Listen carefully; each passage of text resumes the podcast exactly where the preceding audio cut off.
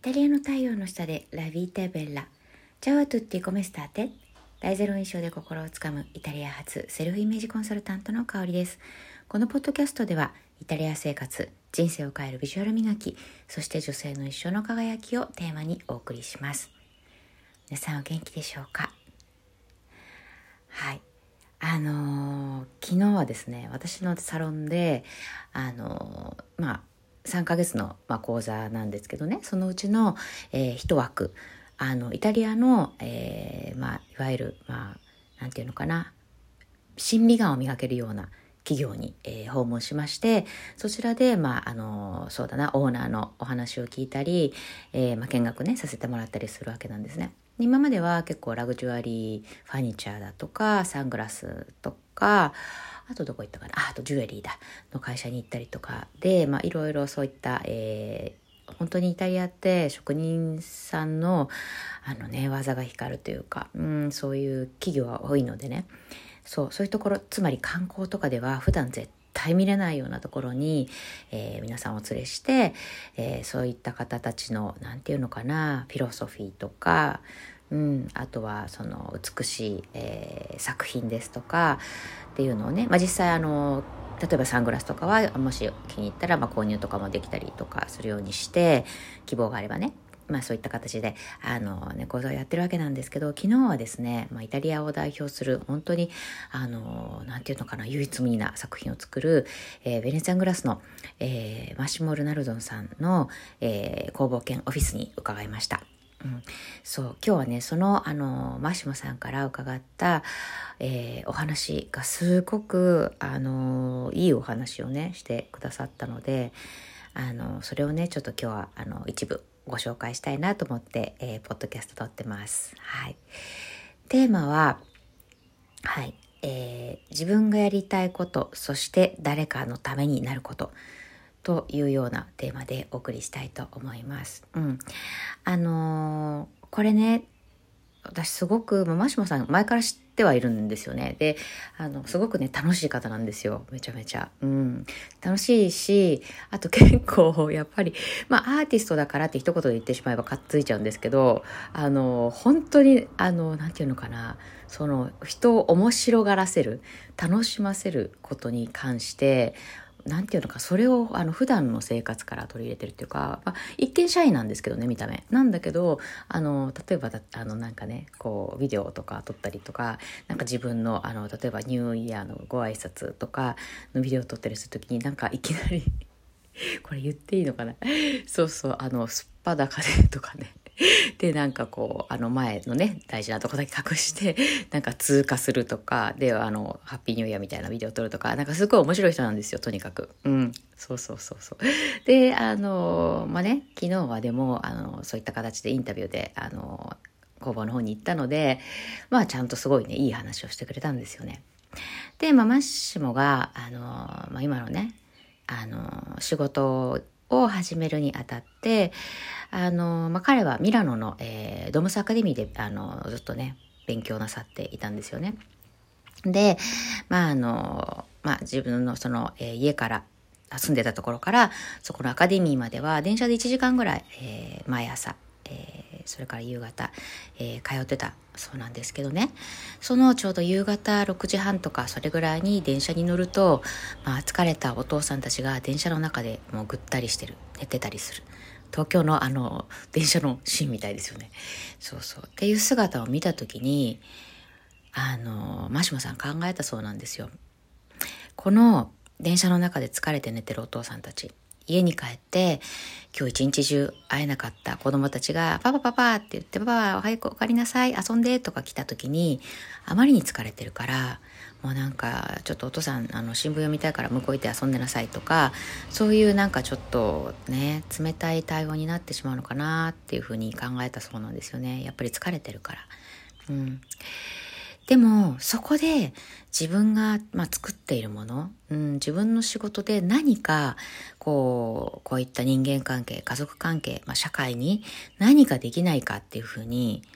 考えたんですって。うん。で、そこで、まあ、考えて考えて作り出したのが、彼の第一作品の、えー、コップにね、こう、コップのボトムの部分にこう小さな玉がいっぱいついていて、まあ、どういうことになるかっていうと、結局コップってまあ当然動かないじゃないですか。それが多分私たちの常識なんですけど、彼のアイデアは、そのボールを小さいボールをね、そのコップの底辺にあのつけることによって、そのボールがくるくるくるくる動いたり回ったりするものを作ったんですよ。まあ、私たちの感覚だったら、え、そんなガラスがなんか動いたり回ったりしたら危ないんじゃないのとか、落ちたら割れちゃうんじゃないのとか思う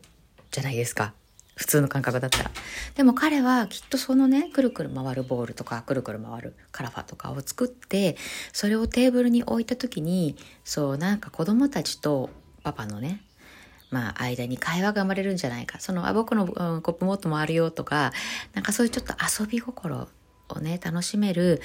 あの、ように会話が生まれるような、コミュニケーションがあの生まれるような、楽しくなるような、みんながワクワクするような空間を作れるんじゃないかっていうね、ふうに思ってそれを作ったそうなんですよね。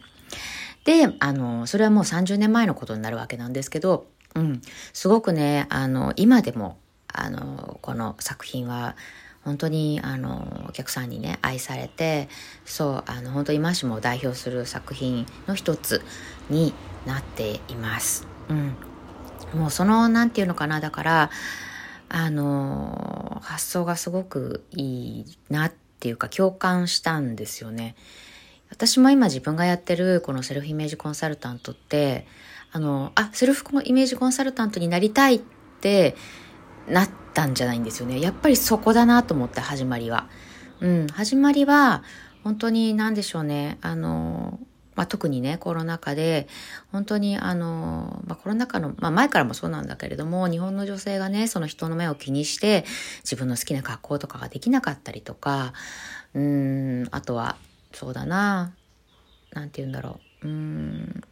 自分のやりたいことができなかったりとか、ついなんかこう自分のやりたいことあるのに、あの自分の子供とかパートナーとか、あるいは親だかもしれないですけど、すごく他の人の優先順位を高くして自分のことは一番最後にしてたりとか、なんかそうじゃなくて、もっとあの自分の好きな格好、特にね、私の場合は、やっぱりファッション好きなのでね、うん。で、自分のやりたいことができるように、うん、自分の例えば行きたいところにどんどん行けるように例えば海外に行きたいなと思った時にあの子供がいるからとかじゃなくて遠いからじゃなくて行こうってすぐに行けるような女性をもっと増やしたいなっていうふうに思ってそう今の仕事をねスタートしたんですよね。そうだからなんだろう最初の方とかはねあの本当にセンフあのイメージコンサルタントというよりはうん、まあ、コーチングの方が結構あの、まあ、学んでたっていうのもあるのであの、最初はスタートはそっちなんですよね。うん。はい。まあちょっと一部私の話になりましたけど、まあそんな感じでマッシモさんとだからすごく共通するところがあって、誰かの役に立ちたい。で、あの自分ができる強みを考えて、じゃあどうやったら役に立てるかって考えた時に最終的に私の場合はこのファッションを、まあ、起爆剤として自分を変えて、そして、あの、自分に自信をつけて、それが自分のやりたいことが結果的にできるっていうところを最終ゴールに、うん、持ってきて、まあ今の、あの、まあ、サロンをね、やってるわけなんですけど、うん。そうそう。だからね、マシマさんとはすごくそういう意味では、まあすごく大共感したのと、うん、なんか他にもね、いろいろいい話をしてくれたんですけど、うん、まあ、彼が、すごく私が、あとはもう一つ、あの、あ、すごい素敵だなと思ったのは、彼が、その、大事にしてることというかあの、まあ、彼の何て言うのかなあの彼を作っている、うん、ことっていうのがやっぱり人と人とのつながり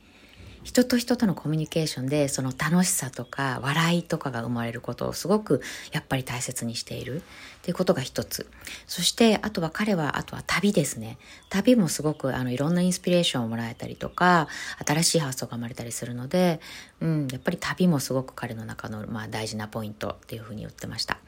うん、あとは本ですね。うん、これは本当にあの、私はマーシモさんほどじゃないんだけど、本当に見習わなきゃなと思ったんですけど、とにかく本に、あの、まあ、特に、あの、企業当初ですよね。もう本当にお金をつぎ込んだって言ってましたね。うん。あの、もう本当5000ユーロぐらい本につぎ込んだって言ってましたね。その当時ね。なんでかっていうと、やっぱり、あの、その自分が始める、えー、ことに対して、人をね、例えば、あの、見つけるにしても自分にいろんな知識が揃ってないと多分そこで人選も間違えるというか本当にトップレベルの職人さんを自分のとこにお誘いすることできないだろうっていうふうに言ってたんですね。今は、えっ、ー、と、3人の本当にもうタップレベルの、えー、職人さん、素晴らしい職人さんが彼のもとで、まあ、お仕事してるわけなんですけど、まあ、それが、あの、できたのも、彼らを、あの、ね、一緒に、あの、仕事しないっていうふうに言えたのも、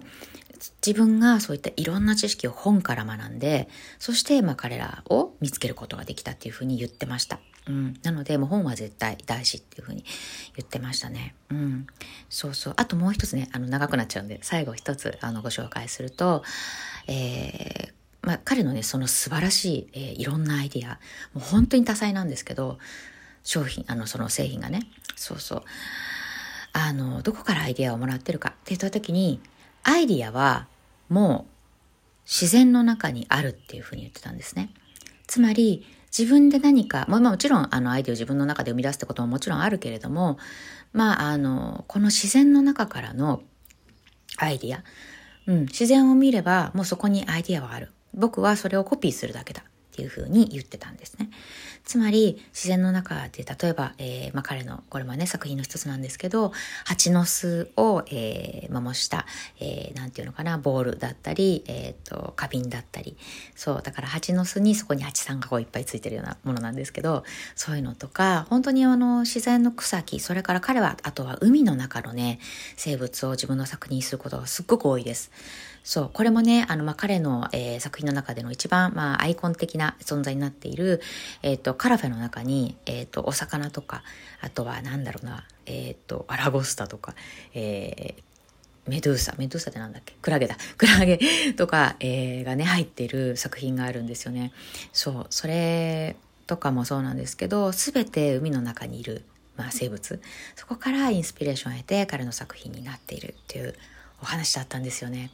だから私ももっと、あの、ね、マシモさんが言ってたように、本当にもっといろんな自然とか、えー、あるいは、まあ、今私が、まあそうだな、洋服選びの基準となっている、まあ、あの、イタリアのアートですよね、絵画。うん、絵がすごいやっぱり好きなので、そこからの、えー、色使いのインスピレーションとかっていうのはあるんですけど、もっと自然とか、それこそ海の中とか、海とか、そういったものからの、まあ、色のインスピレーションっていうのを、もっともっと、あの、敏感にね、取り入れたいなっていうふうに思いました。はい。あまりにあのつくなってこんなに長くなっちゃったんですけど、すいません、12分過ぎちゃった。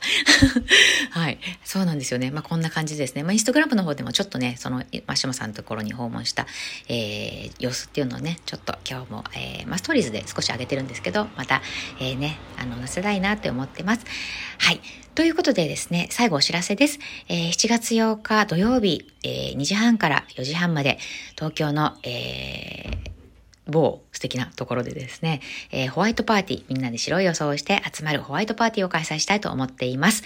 おかげさまで、あのー、10人、あっという間に終わりましたね。うん。そうそうそう。なんですよ。で、あまあ、あの、その後に結構メッセージで、あ、ちょっとあの、興味があったんです。行きたかったんですけど、みたいなことをメッセージでね、あの、いただいたので、あの、昨日ですね、あの、そちらの方に、あの、お電話して、あとどれぐらい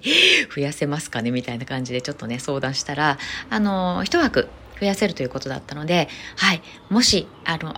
もう申し込もうか迷ってたんだけど、締め切っちゃって、あーって思ってたっていう方が、もしいらっしゃいましたら、あの、概要欄のプロフィールのところからですね、えー、LINE 公式の方に飛べます。そちらの方に、あの、興味ありますとか、あの、質問でもいいです。ぜひね、あの、コメントくださると嬉しいです。ということで、今日も一日、えー、素敵な一日をお過ごしください。イタリアよりセルフイメージコンサルタントの香りでした。ボナジョルナータ。